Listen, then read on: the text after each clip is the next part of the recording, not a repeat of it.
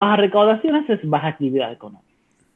El gobierno tiene que salir a los mercados internacionales a, uno, emitir bonos.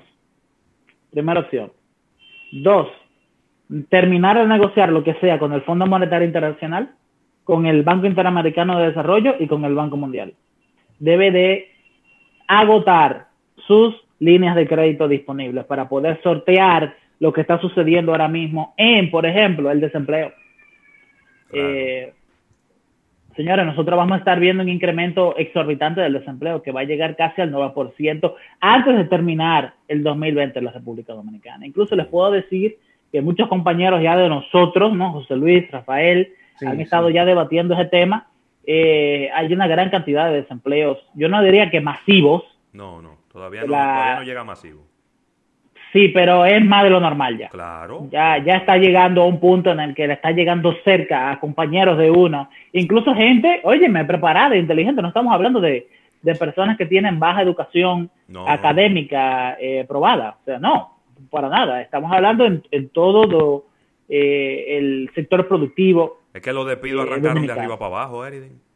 Exactamente, que es raro, ¿no? ¿Tú te diste cuenta de eso? Bueno, lo que pasa es que los despidos de abajo son baratos y, y es mano de obra que a veces es necesaria, pero lo de arriba a veces tú puedes prescindir de ello mientras tanto. Entonces, hay que resolver este problema y hay que resolverlo ya. Y el fundamento que, que, se debe de hacer es que el gobierno tiene que preparar programas de incentivo económico para todos los sectores de la economía eh, y eso se hace con dinero. Entonces, hay que buscar ese dinero. La, la última de las opciones que he dicho, la última que yo requeriría sería emitir bonos soberanos en los mercados internacionales. Realmente me parece que es la versión más costosa porque dada la coyuntura del COVID-19 en la que estamos actualmente, eh, la tasa de rendimiento a la que el mercado internacional pricearía un bono soberano de la República Dominicana sería sumamente costosa. Eh, no haría sentido. Sin embargo, negociar con el FMI negociar con el BID, negociar con el Fondo Monetario Internacional me parece algo eh, que debería ser lo primero que hay que hacer, punto. Y luego de ahí el desarrollo de esos programas de incentivo económico, en donde yo me iría, ¿tú sabes dónde? En los sectores de servicios de la República Dominicana que más empleo generan por millón de pesos invertidos. Oh. Y definitivamente que uno de esos son los restaurantes. Y es increíble la cantidad de personas que puede emplear un restaurante que no necesariamente cuenta con una gran inversión en, en cocina, en equipamiento, en servicios, no, realmente eh, yo creo que hay que desarrollar programas que vayan enfocados en esos en ese renglón de restaurantes que no son de lujo. Pero definitivamente que ese sector de servicios ha sido grandemente golpeado. Luego de ahí, eh, Tú subiste hace un tiempo a un reporte de The Economist, que yo lo tengo desde que lo produjeron el 19 de junio, que es el Country Report de The Economist para la República Dominicana, que tiene ciertas particularidades. Eh, lo primero es que es el tema político de la República Dominicana, en donde entran en una serie de conclusiones al respecto. Yo no voy a entrar en esa controversia porque inmediatamente lo toco. De una vez la gente dice que tú estás de este lado, de lado político. Yo creo que fue, fue imprudente por parte de The Economist ponerse a hablar de eso cuando el escenario ni siquiera localmente yo creo que no está del todo definido. Eh, ellos tienen sus propias encuestadoras, te puedo decir. El desarrollo de esos reportes que se hacen una vez cada seis meses eh, eh, se hace con un criterio como si fuese una calificadora de riesgo de riesgo país. Entonces nada, el asunto es Interesante que, me, que me parece que ellos están estimando, por ejemplo, que la tasa de cambio de la República Dominicana para finales del 2020 se va a colocar en 55.42 y que para finales del 2020 sería 57.65 y de que luego a finales del 2022 sería de 60.21. Yo no estoy de acuerdo con esa proyección económica. no podemos estar de acuerdo porque ahora mismo estamos a 60. Exactamente. Eh, y entonces ha bajado un poco, pero no es que ha bajado tanto como para tú. Eh, me parece que tomaron el, reporte de por sí, de alguna, de alguna estimación anterior y lo colocaron aquí. Pero me parece que definitivamente, fíjate, hay un salto importante de casi 4 pesos con 50 centavos del 2021 al 2022 y luego de 5 pesos, casi 6 pesos, 5 pesos con 89 centavos del 2022 al 2024. Yo creo que ese, ese salto se va a dar de forma importante eh, de aquí al 2021, per se. Dígase, mediados del 2021 vamos a tener una tasa de cambio bastante más disparada a lo que tenemos hoy día. A ver si el, asunto es que hay que dar más confianza a los agentes económicos para que tengan, eh, para que no confíen tanto, para que no se dolaricen en su totalidad, para que las empresas eh, no tengan el comportamiento de acaparar una gran cantidad de dólares más de lo que necesitan. Entonces, segunda cosa que hay que hacer, dar confianza a los agentes económicos al respecto de que va a haber dólares disponibles para ellos y esto se resuelve trayendo dólares a la economía. Sí. Eh, entonces, aquí hay un tema fundamental que yo creo que ya eso se salió de control y hay que, hay que, hay que comunicar a la gente la realidad con eso. Hay mucha gente que tiene las esperanzas colocadas en el proyecto de ley que se aprobó en segunda lectura en la Cámara de Diputados del 30% de las AFP. Independientemente de quién gane, eh, tiene que haber una respuesta por parte del gobierno con ese proyecto. Claro. Eh, yo creo que eso no puede ser algo eh, que sencillamente pase a la Cámara del Senado y se descalifique sin una explicación formal por parte del gobierno. Sobre todo porque la nueva administración, independientemente de cuál sea, tiene que tener, tiene que mejorar las expectativas de la gente en los aspectos económicos. Y yo creo que ese tema se ha salido un poco de control y hay gente que está incluso contando su chelito con ese sentido. Yo particularmente soy de la idea de que eso no va a parar, de que eso no, no, no va a pasar, pero definitivamente que las redes sociales piensen algo totalmente diferente respecto a este tema. Ahora, Eri, tengo que hacerte esta pregunta, porque si no, tú sabes que no voy a poder dormir esta noche. Ya hablamos del tema de las AFP y lo hablamos muy temprano y la gente que quiera saber lo que, lo que tú dijiste, pues nada más tiene que entrar a nuestro canal de YouTube y buscar más, más atrás. Sin embargo, la situación ha cambiado. Nosotros no teníamos la más mínima idea cuando hablamos de este tema de que el 25 de junio íbamos a estar todavía cada uno en nuestra casa, que íbamos a estar teniendo 500 infectados, 800, 900 infectados, y que iba a estar prácticamente... Por día. Por día. Y, que íbamos a estar prácticamente todavía eh, con una economía frenada, ¿no? Que tiene eh, eh, el freno de mano puesto. Sería muy descabellado entender y pensar que el hecho de tirar ese 30% de los fondos de pensiones a la calle pudiera dinamizar la economía de una manera que ninguna otra eh, eh, medida pudiera dinamizar? Ok, primero vamos a definir dinamizar. ¿Qué tú crees, viejo? No, claro. Mira, eh, yo estuve leyendo las declaraciones de la directora de la asociación de del gremio que reúne a, a los fondos de administración, a, a las AFPs. Y el fundamento económico para ellas rechazar la idea es que va a generar inflación en la economía dominicana. Uh. Bueno, pues déjame decirte que yo creo que no. No hay forma. Porque el gasto que genera inflación es el gasto que es generalizado en todos los sectores de la economía dominicana. Como lo que pasó en el 2004, que hubo gente que se le dio su dinero y le empezaron a gastar en todo. Yo no creo que eso pase. Porque vivimos en una República Dominicana en donde la economía formal es menor que la economía informal. ¿Ok? O sea, la economía informal es el 56, 57% de, del Producto Interno Bruto. Entonces, la economía formal es como un 45% del Producto Interno Bruto. Y entonces, dentro de ese 45%, estoy hablando de estos números porque hay que entrarle en contexto a la gente. Claro. ¿No? Y la gente entiende muy bien los números. Entonces, del total de la economía, el 45% de la economía es formal. Y entonces, dentro de ese sector formal, alrededor del 80% gana sueldo mínimo. Exactamente. Que el sueldo mínimo hace menos de un año estaba en 15 mil pesos. o sea, te, estoy llevando en esta línea de razonamiento para darte... Sí, eh, para darte la idea de que mucha gente no llega a 200 mil pesos en fondo en AFP.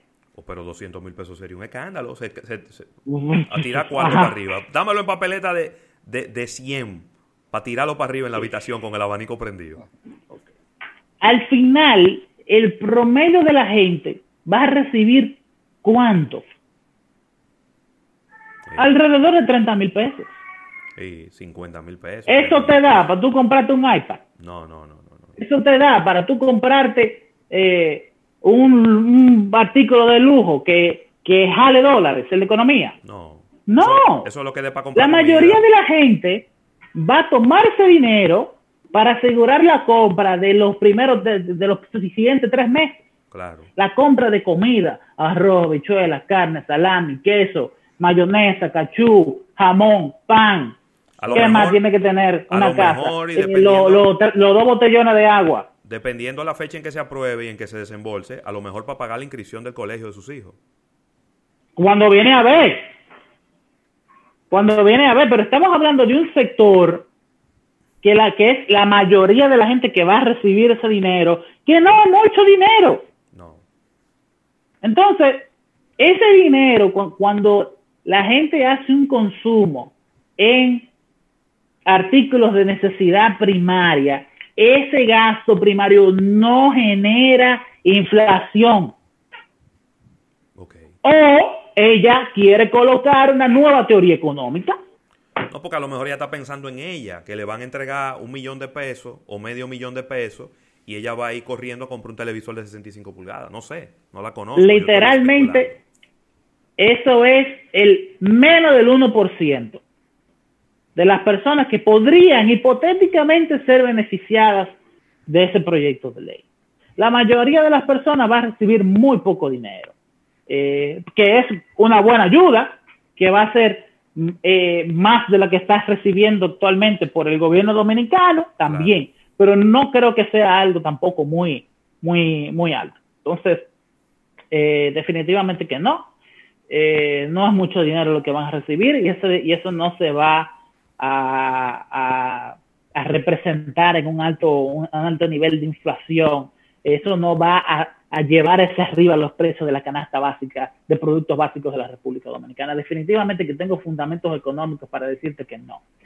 Eh, Mira, Eriden, vamos a aprovechar, déjame aprovechar este momento en donde hemos puesto como una coma, un punto y, seguido ahí, para despedir en radio, eh, para que después Nelson no me mate, y, entonces ahí seguir unos minutos más adelante eh, y también despedir a Rafael que tiene que ir a tomarse una, fotografía en un tobillo.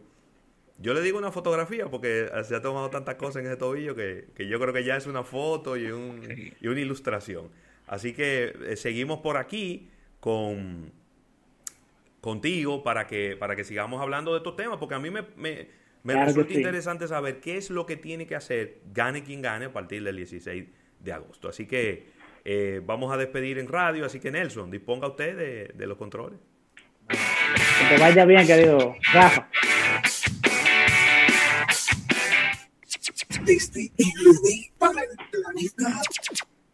Fundía. Ay, Eriden, ¿te fuiste? ¿Qué pasó? No, yo estoy aquí. Ah, pero no te veo. No sé, yo, yo te veo a ti clarito. Tranquilito de lo más bien. Ahí te veo. Ahí te veo. Ok, perfecto. Nítido. Adelante. Okay, entonces seguimos con el tema escenarios de alto riesgo que tiene la República Dominicana. Hay una crisis grande que no se está conversando, que es el, la crisis financiera del sector eléctrico de la República Dominicana, en donde se ha disparado el nivel de consumo, algunos se estiman que entre un 15 y un 20%, y entonces no necesariamente el gobierno ha estado haciendo los pagos necesarios para que eso se dé de la forma, eh, para, para compensar ¿no? a las generadoras de electricidad. Eso es una situación eh, muy crítica, muy crítica, que se ha estado salvando por el sacrificio que ha estado haciendo obviamente el gobierno, todos los amarres políticos que se hacen en estas, en esta quincena, pero que realmente va a ser un problema para independientemente quién sea que venga en eh, el 16 de agosto de, eh, de este año. Y Entonces, Punta, y Punta Catalina no iba a resolver todos los problemas. bueno, pero al final ella tuvo que salir del sistema por un video con un humo negro. Un humazo, un humazo. Sí, eso, eso no fue montado. ¿Y cómo tú montas un humazo? Eso no fueron dos Eso no fue periódicos. Eso no fueron dos periódicos que le pegaron fuego, ¿no? Ah, bueno, pues entonces, eh, el asunto está en que realmente hay que, el sector eléctrico necesita una inyección de dólares importante para eh, el siguiente trimestre. Eh, creo que se podría alargar hasta septiembre, pero no creo que sea más de ahí ya.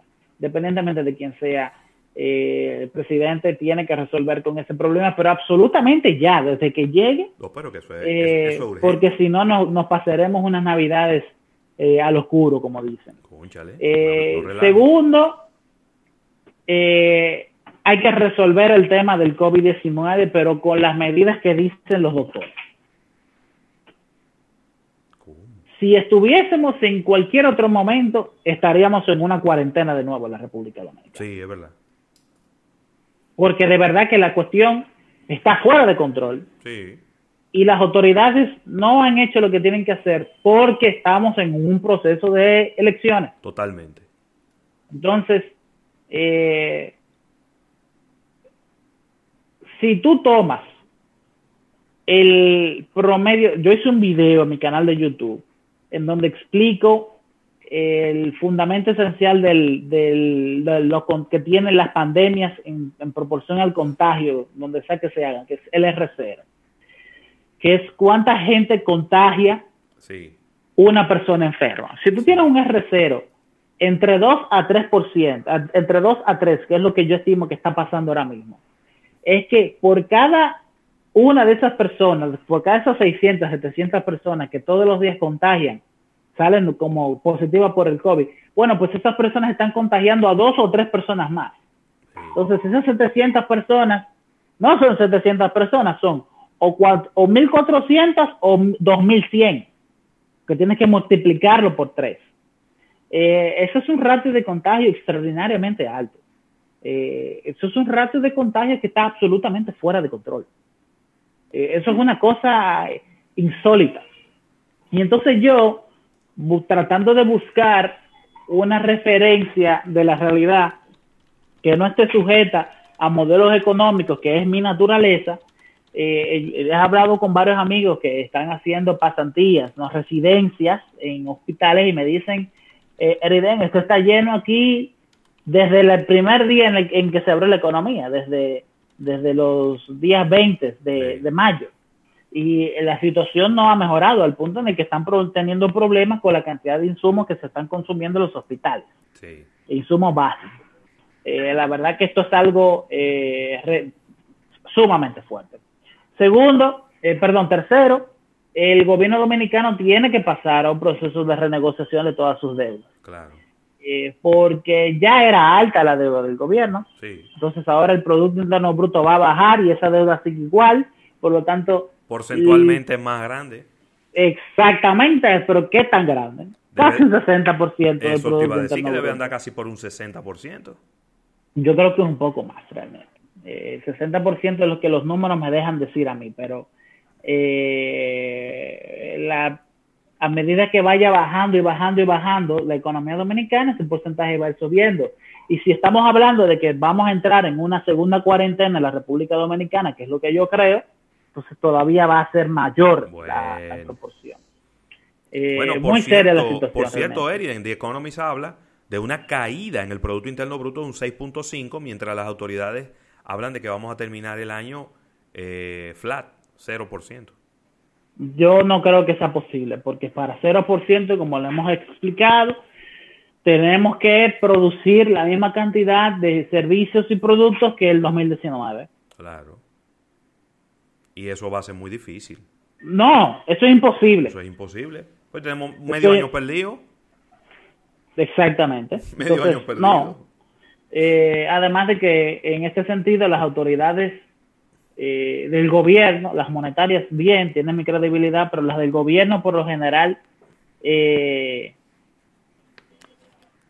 no tienen mucha credibilidad, porque siempre tienen una proporción demasiado eh, optimistas con respecto al rendimiento de la economía dominicana. Entonces yo te puedo decir que mejor me llevo de The Economist.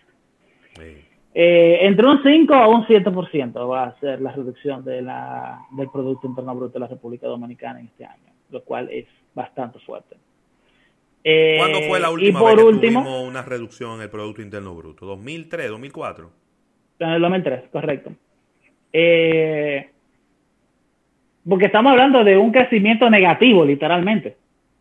No es que estamos creciendo 5 y bajamos a 4 o bajamos a 3. Estamos hablando de retroceder de una cantidad negativa. Yo creo que no. Eh, definitivamente que no más. Eh, desde el 2003 realmente esto no se repite de esa manera. Okay. Y yo creo que esos son. el tema de las AFP, el tema del desempleo, el tema de la renegociación de la deuda eh, externa de la República Dominicana, eh, eh, hablamos de programas de incentivo específicos para sectores de la República Dominicana. Yo creo que ahí hemos cubierto ah, el sector eléctrico de la República Dominicana, la tasa de cambio, o sea que ahí hay temas que la primera semana de trabajo del nuevo presidente de la República Dominicana va a ser bien intensa. Hmm. Lo bueno es que todas las respuestas posibles a esos problemas, medios de comunicación como almuerzo de negocios han estado eh, ofreciendo eh, sus respuestas y potenciales soluciones. O sea que solamente tienen que eh, revisar lo que hemos estado debatiendo aquí desde mayo para acá, para que tengan una conciencia bien completa sobre cuáles son las potenciales soluciones. Sí. Junior Beltré nos dice, preocupado, un poco preocupado, porque eh, posiblemente esto traería un nuevo pacto fiscal también. Eh, vendrían nuevos impuestos. ¿Qué, qué, qué, tú piensas que podría pasar? Porque con tanto préstamo y préstamos nuevos y, bajo ingreso, ¿por dónde va a venir el, dinero que viene de, para poder pagar todo eso? Es necesario un pacto fiscal que lleve la presión tributaria, eh, que le incremente. Voy a ser un poco modesto con esto. Yo tengo mi número, pero eh, hay, hay, que incrementar los impuestos. Pero la pregunta es de dónde, cuando tú tienes toda una economía que está en deterioro. Es una verdadera situación crítica. Exactamente. Eh, la estructura no, no es inteligente. Subir impuestos es un proceso de crisis económica. Entonces, el dinero que hace falta tienes que traerlos de fuera y esa es la solución en el corto plazo. O sea, ya. Ahora bien, para el 2021 tú tienes que ver cuáles son los sectores que mejor se han recuperado. Y ver cómo tú puedes propiciar que sigan creciendo y ayudar a los que no están creciendo. Esto no es una reforma fiscal en donde hubiésemos podido darnos el lujo de hacer cuando lo conversamos en el 2014, cuando lo conversamos en el 2015, ¿te acuerdas? Claro. Cuando lo conversamos en el 2016, cuando lo hablamos en el 2017, cuando lo hablamos en el 2018, que teníamos un ciclo hacia el alza desde el punto de vista económico, la economía, los criterios de una reforma fiscal en proceso de crisis es quitar impuestos y endeudar al gobierno. Eso es lo que hay que hacer ahora. No podemos incrementar presión fiscal como presión fiscal es el concepto que se utiliza de, para tomar la ración que hay entre el total de impuestos que recauda el, gobierno dominicano del el total de la economía, eh, que siempre se busca que se incremente. Y entonces se graban a los sectores económicos que más rendimiento económico tienen, porque son los que mayor capacidad tienen de, eh, de, pagar impuestos. Pero les voy a dar una idea, y es una idea que tienen sus detractores, pero yo creo que el impuesto a la herencia en la República Dominicana es muy bajo el de herencia. Una vaina ínfima. Un 3%. Eh, ¿Qué impuesto la República Dominicana hoy día es? menos de un 8. Pero un 3, eh, ok, desde el punto de vista de los impuestos sucesurales, ¿tú te refieres? Sí, correcto. que es el impuesto a la herencia, que es el... Eh, eh, primero, es un impuesto que no todo el mundo eh, no todo el mundo recibe una herencia. Vamos a empezar por ahí. Claro. Segundo, es un impuesto a una riqueza que ya fue creada. Eh, tercero, es un impuesto que siempre se va a poder pagar. Eh, y entonces, la infraestructura que tienes que establecer para poderlo cobrar es relativamente barata. Sí. Muy barata. Entonces, cuestiones como esas son propuestas que desde ya la Dirección General de Impuestos Internos tiene que ir manejando para poder satisfacer, para poder ir y hacer el planteamiento sobre los mismos. Y otras cosas más. Claro. Eh, por ejemplo, la prioridad es incrementar el Producto Interno Bruto, incentivar la economía. Hay que buscar maneras, por ejemplo, en la que la economía del menudeo puede incentivarse de mejor manera. Y una muy buena forma sería viendo qué se hace con el ITEVI de la República Dominicana. Claro. Entonces, tú ves cómo hay ideas y cosas que se pueden hacer. Y fíjate que estamos conversando aquí, pero definitivamente que si tú te sientas uno o dos días a buscar en la literatura otros países que han pasado por situaciones como la de nosotros, si tú te pones a buscar qué económicamente, cómo económicamente países similares a la República Dominicana han manejado la crisis económica, eh, créeme que pueden surgir muy buenas ideas claro, de todo esto. Claro que sí, claro que sí. Bueno, Eriden, de verdad que agradecerte infinitamente tu tiempo y todas las informaciones eh, que, nos, que nos presentas y, y nada, yo creo que a la gente que esté pendiente, eh, de aquí al próximo jueves. Yo no sé, de jueves a jueves están pasando tantas cosas que, uno no sabe. Universos totalmente diferentes. increíble, increíble. Increíble, de verdad que sí. Así que muchísimas gracias por, por acompañarnos en estos minutitos adicionales después del cierre del programa. Agradecer a toda la gente que estuvo en nuestro live en YouTube, especialmente a Rafael Ogando, a Yadira La Sala, Irving Mercedes, a Miguel Campuzano, a Junior Beltré, Junior que estuvo muy activo. Eh, y bueno, una pregunta para Eddie. ¿En el oro nos podría ayudar ya que el precio está muy alto? Me imagino que nos está ayudando en este momento, ¿verdad, Eriden? Exactamente. Eh, nos está ayudando, nos estaría ayudando más si tuviésemos acceso a mayor rentabilidad, si fuese el mismo gobierno que estuviese explotando esas reservas de oro, pero no es así pero ya nos está ayudando eh, y nos va a seguir ayudando porque el, todo este proceso de alta volatilidad, los mercados internacionales se han ido a invertir en oro como materia prima, como commodity. Es muy interesante lo que está sucediendo con eso y con criptomonedas y con algunos eh, activos de inversión alternativos. Pero definitivamente que es, la respuesta es, como tú lo acabas de decir, ya nos está ayudando. Claro. Sí, sí, sí. Y ya no hay manera de renegociar ese contrato, ya lo hemos renegociado demasiado veces. Bueno, Eriden, muchísimas gracias por acompañarnos. Señores, mañana viernes estaremos eh, desde el Supermercado Nacional de Plaza Central. Estrenando ese supermercado, vamos a estar mañana haciendo un programa especial desde ahí, entrevistando a todos los ejecutivos. Eso está de chupe usted y déjeme el cabo, está lindísimo. Eh, así que les invitamos a que mañana sintonicen este programa Almuerzo de Negocios, que vamos a estar desde Plaza Central en esta nueva tienda de supermercados nacional. Así que no será hasta mañana, nos juntamos por aquí a partir de la una de la tarde. Bye bye.